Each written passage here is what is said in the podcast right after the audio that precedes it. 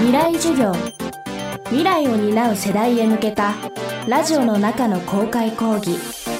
今週の講師は株式会社 R 代表取締役の佐藤由紀子です。未来授業。今週のテーマは、英語が教えた新時代のコミュニケーション術。未来授業この番組はオーケストレーティング・ア・ブライター・ワールド NEC がお送りします未来授業今週の講師は株式会社 R 代表取締役の佐藤由紀子さん。コミュニケーション力思考力を養うためそのツールとしての英語を教えるスクールアイテムを運営しています。授業前後に行われるガイダンスでは勉強や恋の悩み将来の夢に至るまで様々な相談に答えている佐藤さん。その中には起業したいという夢を語る生徒もいます。自ら英会話スクールを起業した佐藤さんはその相談にどんなことを思うのでしょうか。未来授業4時間目。テーマは夢を因数分解する。それこそ私の経営者仲間たちって、本当に重鎮と呼ばれてるすごい方たちが多くって、でも私はまだ2期目のすごいペーペーの新米社長なのに、当たり前にそのコミュニティの中に仲間として私を入れてくれて、こういろんな相談にも乗ってくれたり、普通に友達ではなく仲間ではなく、コンサルとして皆さんにそういうことをお願いしたら、本当時給でいう何百万って取ってるような人たちなのに、仲間ということで無条件に私のことを考え、会社のことを考えってしてくれてる時に、何なんだろうこれってって思った時に、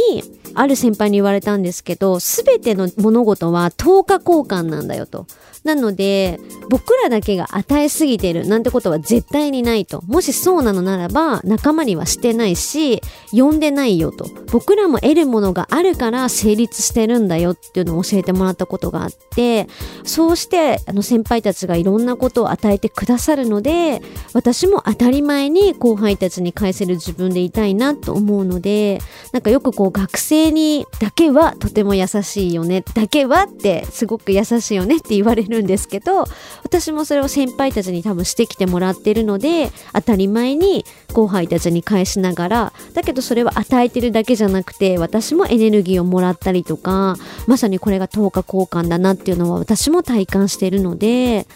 そういうことは先輩たちから教わった気がしますね。自分にフォーカスを置いて思考と行動をセットにすれば大きな決断は自分の中で下せるようになってきます。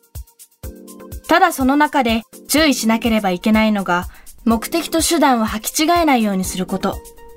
英語は手段であり、目的はコミュニケーション力、思考力を養うこと。そんな英会話スクールを運営する佐藤さんは、起業したい人にこんなエールを送っています。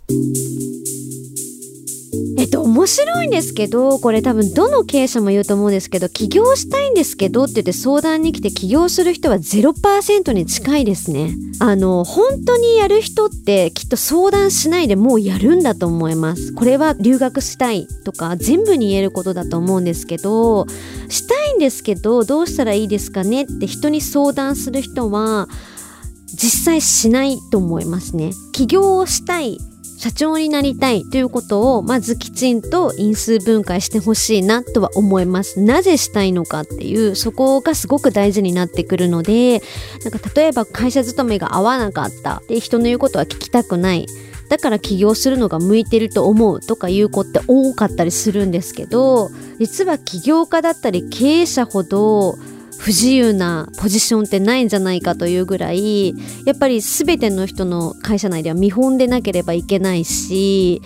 自立その自分を律するという意味の自立というのができてないと会社は維持できていかなかったりするので自分のことを自分で管理できる人っていうのじゃないと経営は成り立たなかったりするのできちんと因数分化をしていくとそれは経営者になりたいわけでも起業家になりたいわけでもなくて好きなことを仕事にしたいだけだったよね。それができたら別に社長じゃなくてもよかったよね。っていう人だったりとかあの、満員電車に乗らずに、家でリモートで仕事ができる。っていうことさえできれば、わざわざ起業するっていうことではなくてよかったよねとか、今はリモートワーク推奨してる会社も多いので、なんで起業家になりたいのか、なんで社長になりたいのかなりたいのかっていうことを因数分解しないと逆に間違うと思います。やっぱり起業家になる、経営者になるって責任はものすごく背負わなければいけないので、責任と対価にしてでも得たい何かがあるのかっていうのを考えないと、それこそ10日交換になってないので、きっと後悔すると思うので、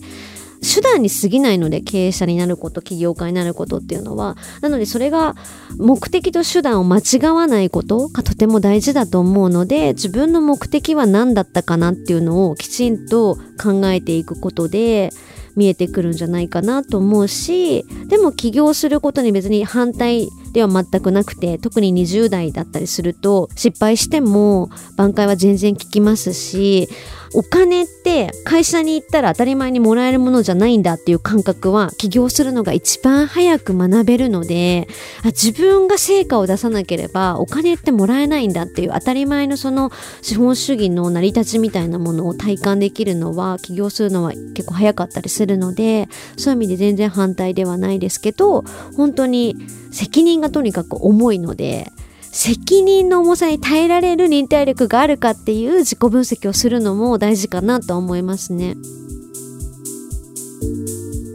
未来授業今週の講師は株式会社 R 代表取締役の佐藤由紀子さん。今日のテーマは夢を因数分解するでした。未来授業来週は政治学者片山森秀さんの講義をお届けします